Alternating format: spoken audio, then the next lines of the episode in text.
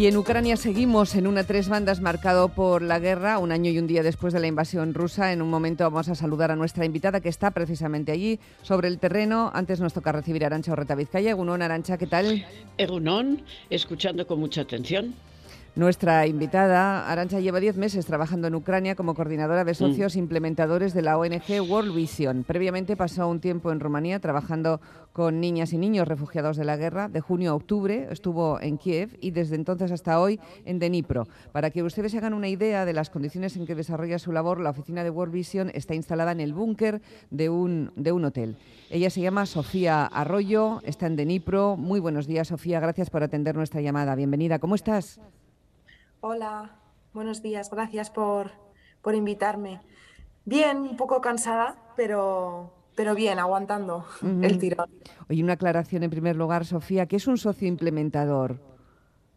Sí, pues nosotros no teníamos presencia en Ucrania hasta ahora, entonces al no tener nuestra oficina ni nuestros sistemas o estructuras, lo que hacemos es implementar en lugar de directamente como World Vision, lo hacemos pues eh, dando el dinero a, organizaciones locales, eh, sobre todo para que puedan llevar a cabo los proyectos. Vale. Eh, llevas 10 meses ahí en Denipro. ¿Cómo están las cosas ahora mismo?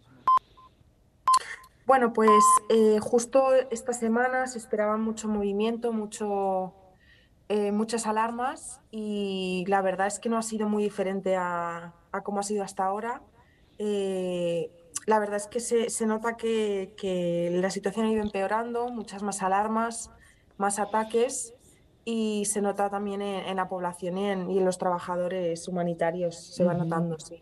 Claro, tanto tiempo y sometidos a la tiranía de, las alarmas, eh, las estancias en el búnker, eh, imagino que eso es muy cansado. Cuando has dicho que estás cansada, te entendemos perfectamente. También lo tienen que estar eh, las personas a las que atendéis, sobre todo niñas y, niños. ¿Cuál es tu trabajo diario ahí, Sofía? Pues Sí, mi trabajo diario consiste en buscar estos socios implementadores que vayan a poder llevar a cabo los proyectos, eh, realizar un proceso de identificación, de alineación con la estrategia, eh, ver qué actividades eh, son capaces de, hacer y, cuánto dinero se, les puede dar también para marcar unos, unos estándares para los riesgos, etcétera. Em, y eso, llevar la relación con, estos socios, em, darles apoyo, también un poco guiarlos en, en en todo este mundo del en, este mundo humanitario que es mucho más complicado de lo que de lo que la gente puede yo creo llegar a imaginar.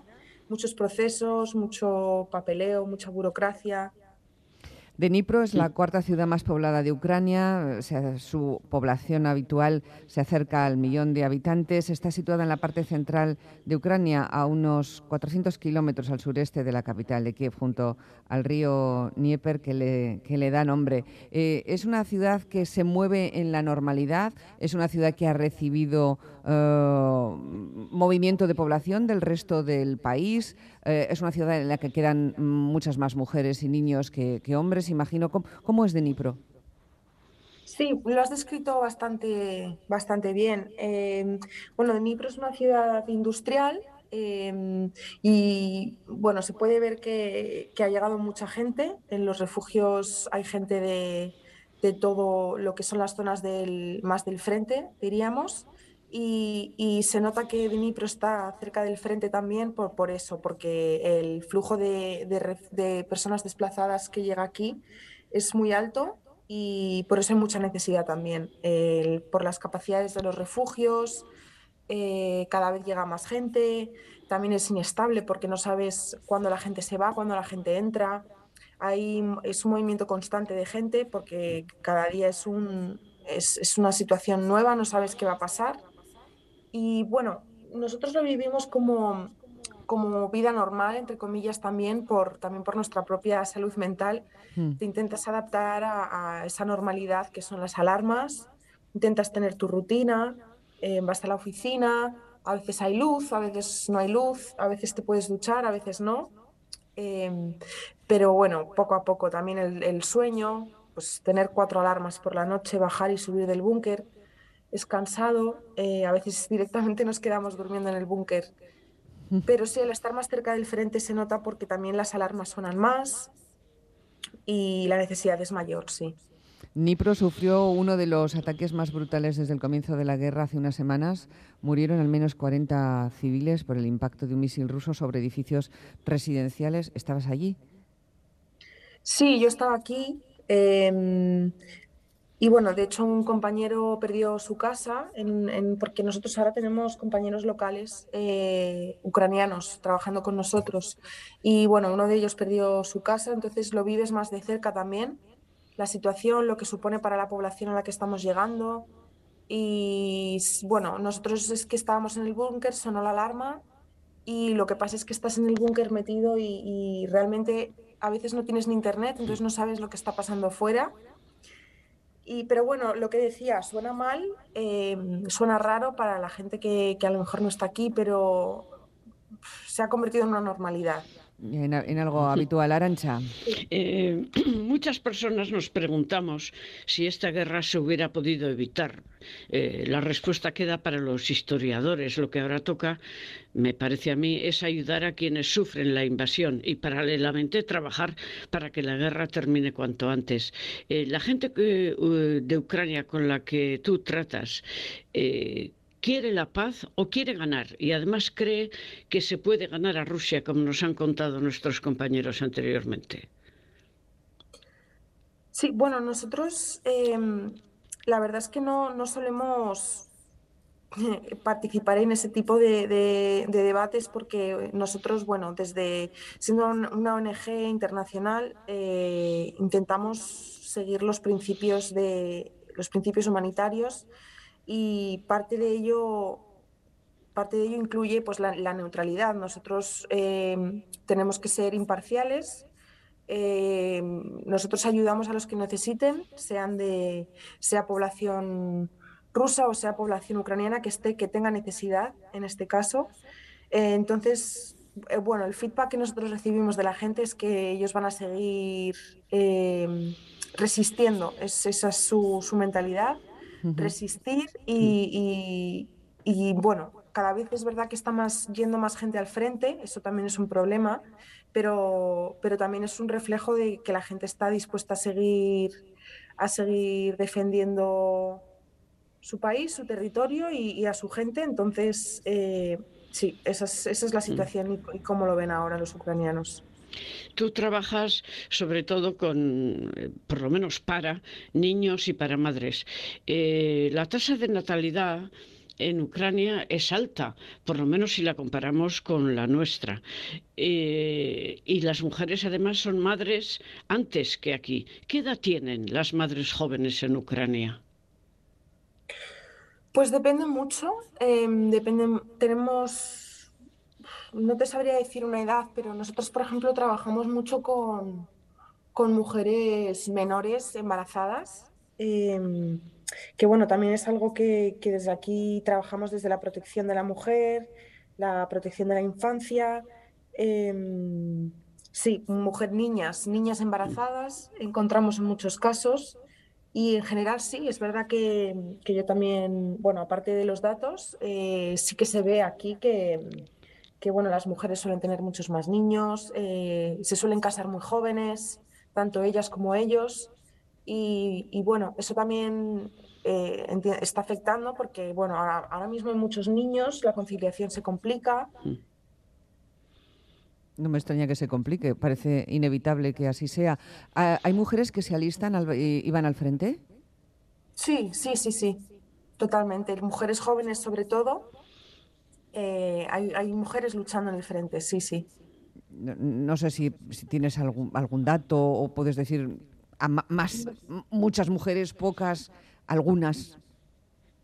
No, lo siento, no tengo datos. No, no tienes. No, pasa nada, no pasa nada.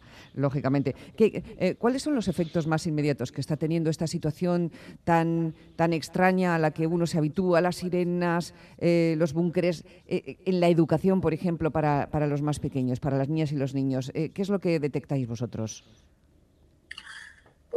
Bueno, esto eh, sí, es una generación de niños también que viene de una pandemia. Es lo primero que digo siempre cuando, cuando hablamos de, esto de la educación. de los niños, etcétera. Es una generación que viene de, una pandemia, de estar sentados detrás de una pantalla.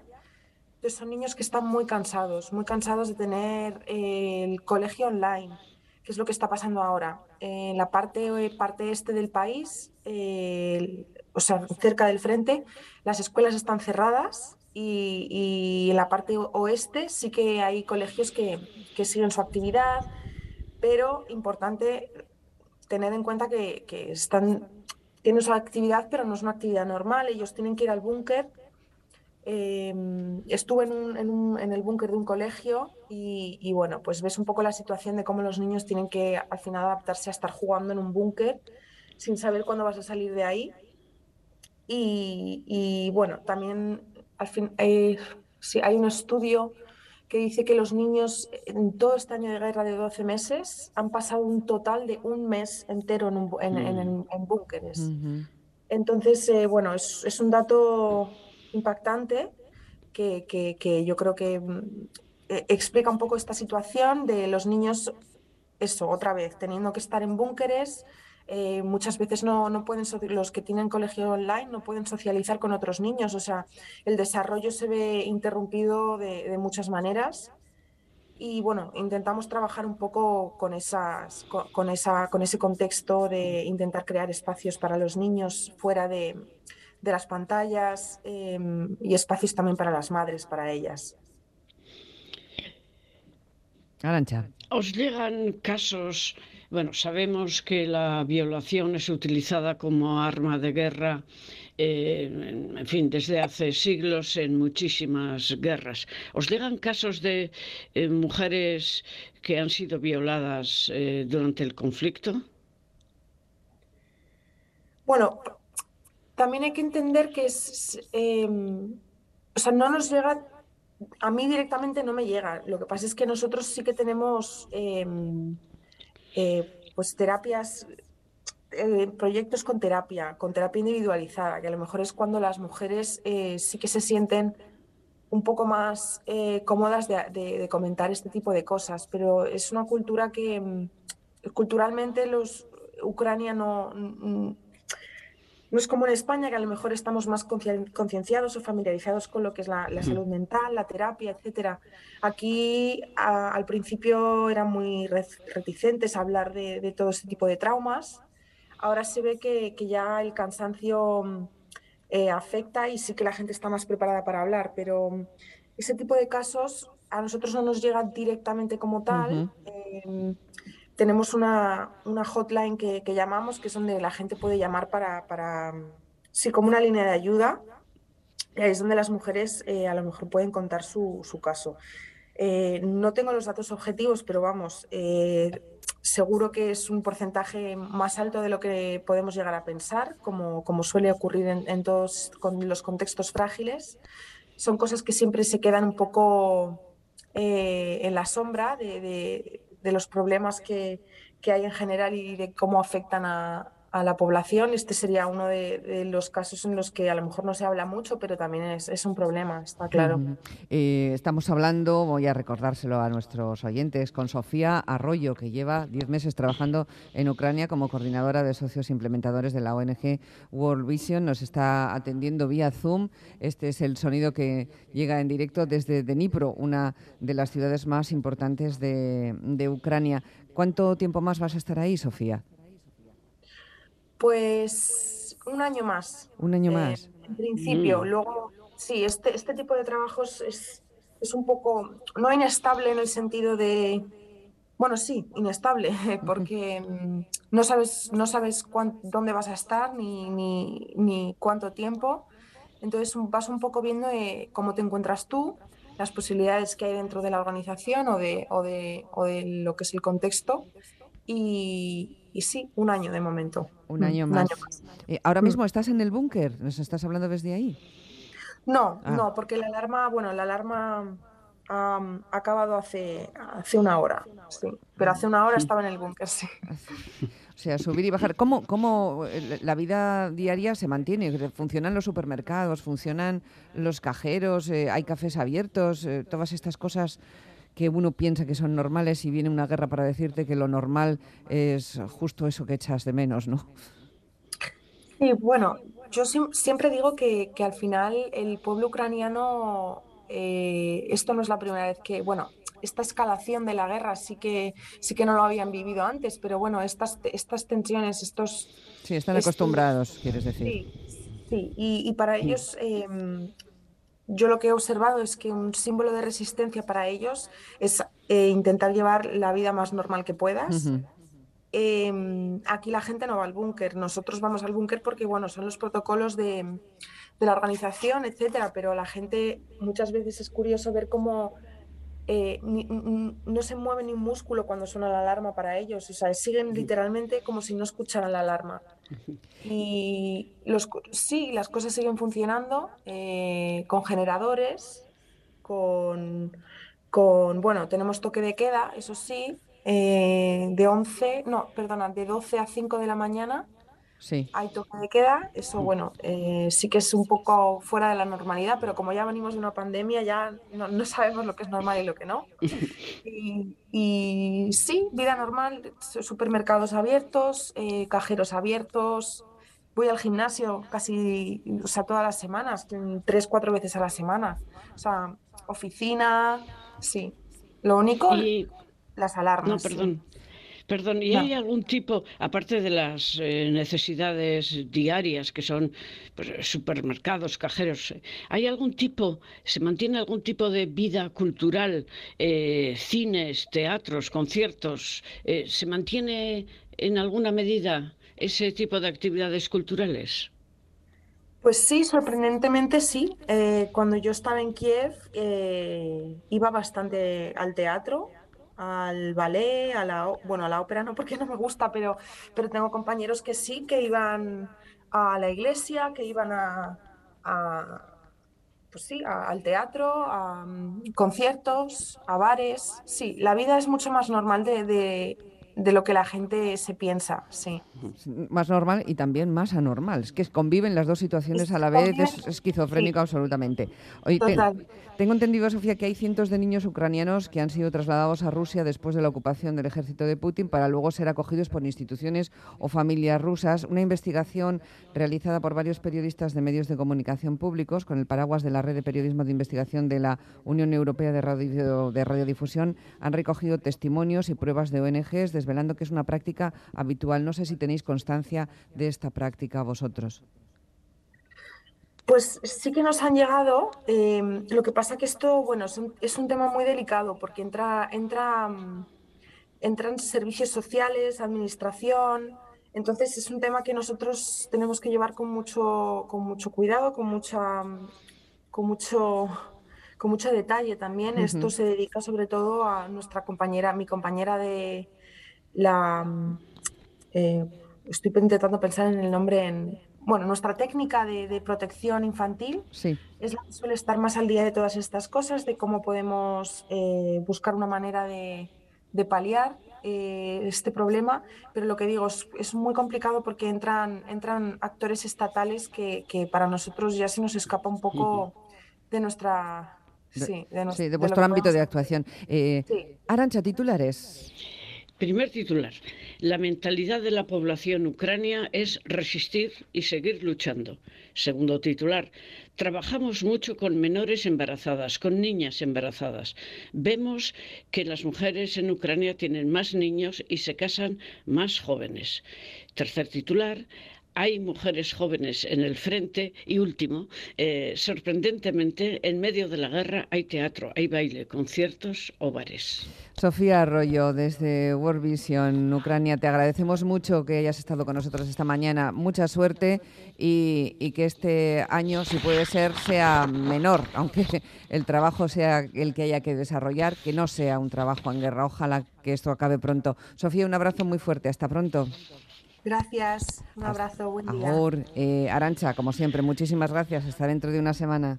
Hasta dentro de poco.